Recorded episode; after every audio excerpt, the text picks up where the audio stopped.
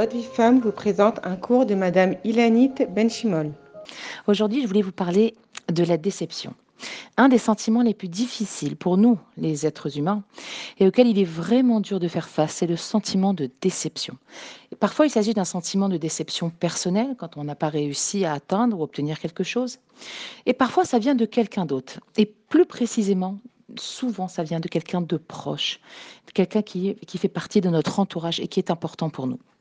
Vous savez, en hébreu, dans le mot déception, achzava, il y a le mot kazav. Et kazav, ça veut dire un mensonge. Pourquoi il y a le mot kazav? Parce qu'en fait, il était censé y avoir quelque chose et ça ne se réalise pas. Et du coup, c'est vécu comme un mensonge, comme si on nous avait menti. On devait recevoir quelque chose, on devait faire quelque chose, ça n'a pas eu lieu. Et pour nous, ça ressemble, ça s'apparente à un mensonge. La question, elle est, qu'est-ce qui nous amène à être déçu. D'où vient notre déception? Eh bien, il s'avère que ce qui a le plus de chances de nous décevoir, ou je vais même pas dire plus de chances, qui est vraiment la base d'une déception, eh bien, ce sont nos attentes. Qu'y a-t-il dans l'attente qui en soi déjà contient la déception? Parce que en fait, l'essence même, la base d'une attente, c'est le fait de comprendre qu'il nous manque quelque chose pour l'instant. D'accord? Si on attend, c'est qu'on a fait ce constat qu'il nous manque quelque chose. Il nous manque de l'argent, il nous manque euh, une bonne entente ou une bonne communication dans la famille, il nous manque de la reconnaissance, il nous manque du bien-être, comme si le monde nous enlevait quelque chose ou les gens nous enlevaient quelque chose. Et du coup, on espère, on attend de se sortir de cette situation. Et donc, pour s'en sortir, eh bien, qu'est-ce qui se passe On attend quelque chose d'extérieur à nous. Un événement, une personne, une aide, un quelque chose qui nous permettrait de sentir mieux ou de répondre à cette attente. Il faut bien comprendre que dès que quelqu'un a une attente, il définit d'emblée ce qui lui manque. Il attend que quelqu'un l'appelle, par exemple, pour avoir de ses nouvelles, euh, parce qu'il pense quoi? Il pense que c'est ça qui lui manque. Il attend que ses enfants lui fassent une surprise à son anniversaire, parce qu'il s'est dit, tiens, ça manque une bonne surprise dans la famille, ça me ferait plaisir, euh, ça fait longtemps que j'ai pas eu ça, d'accord? Il a défini ce besoin, et du coup, il a une attente. Il attend de recevoir une augmentation, par exemple, de, de, 200 euros dans son salaire. Pourquoi? Parce qu'il pense qu'il a besoin de plus d'argent, et que du coup, ben, et qu'il travaille bien, et que du coup, eh ben, il mérite, et il devrait recevoir plus d'argent et il attend ça. Et, et tout ça, en plus, c'est comme un test, un test intérieur de nous. On veut voir à quel point notre entourage est capable de répondre à nos attentes et à ce qu'on aimerait qu'il soit. Est-ce que ce sont vraiment des vrais amis? Est-ce que notre famille, elle nous aime vraiment? Est-ce que telle personne, elle se soucie vraiment de moi? Et si notre famille nous aime vraiment, si notre patron sait nous apprécier à notre juste valeur, est-ce qu'il apprécie notre travail, si nos amis sont vraiment là quand on a besoin d'eux, alors on pense qu'on va combler un besoin. Mais du coup, le problème, c'est qu'il y a une forte probabilité que euh, que toutes ces personnes qui sont autour de nous, en fait, ne passent pas ce test avec succès.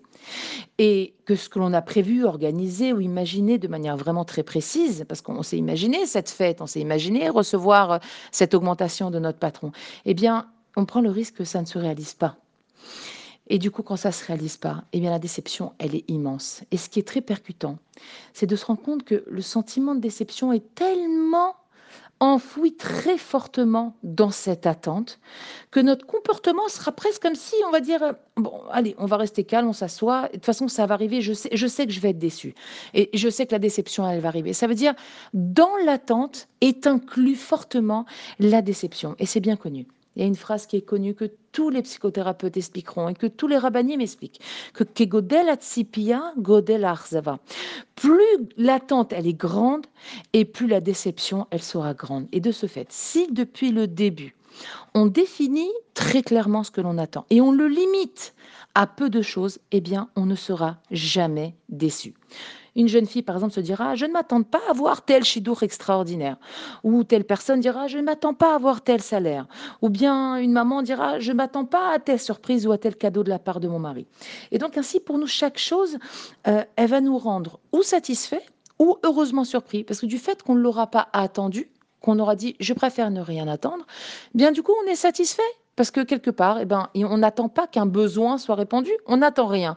Donc avec ce qui vient, eh bien, on est très content. Et s'il y a un plus, eh bien, on ne sera que agréablement surpris. Avoir trop d'attentes, c'est pas chouette. Pour vous donner une image, c'est vraiment comme si on donnait une liste de courses à Kadosh Baruch une liste claire et précise de ce qu'on a besoin, de ce qu'il faut qu'on reçoive, de ce qu'on attend, de ce qui est bon pour nous. Mais le problème, c'est de se comporter comme ça revient au contraire à bloquer toutes nos possibilités. Pourquoi?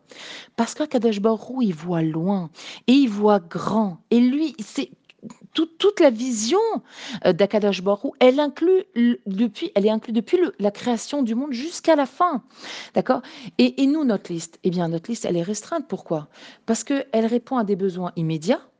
En plus de ça, elle est fonction du regard humain. C'est-à-dire qu'en fait, par définition, notre regard, étant donné qu'il est imparfait, eh bien, forcément, par rapport à celui d'Akadash Baruch notre regard, il est tronqué, il est faux, alors que celui d'Hachem, c'est un regard qui est juste, qui est parfait tout ce qui provient d'Akadash est non seulement illimité, c'est-à-dire que nous on demande une chose, mais Hachem il peut donner fois 10 cette chose-là, si réellement cette chose-là on en a besoin.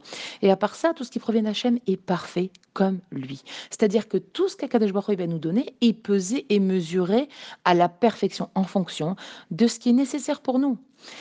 Et le travail, il va justement consister à lui faire confiance sur ce que l'on reçoit, sur ce que l'on va recevoir, mais aussi sur ce que l'on a reçu jusqu'à aujourd'hui. Et par ce travail, la déception du coup, eh bien, elle n'aura plus sa place.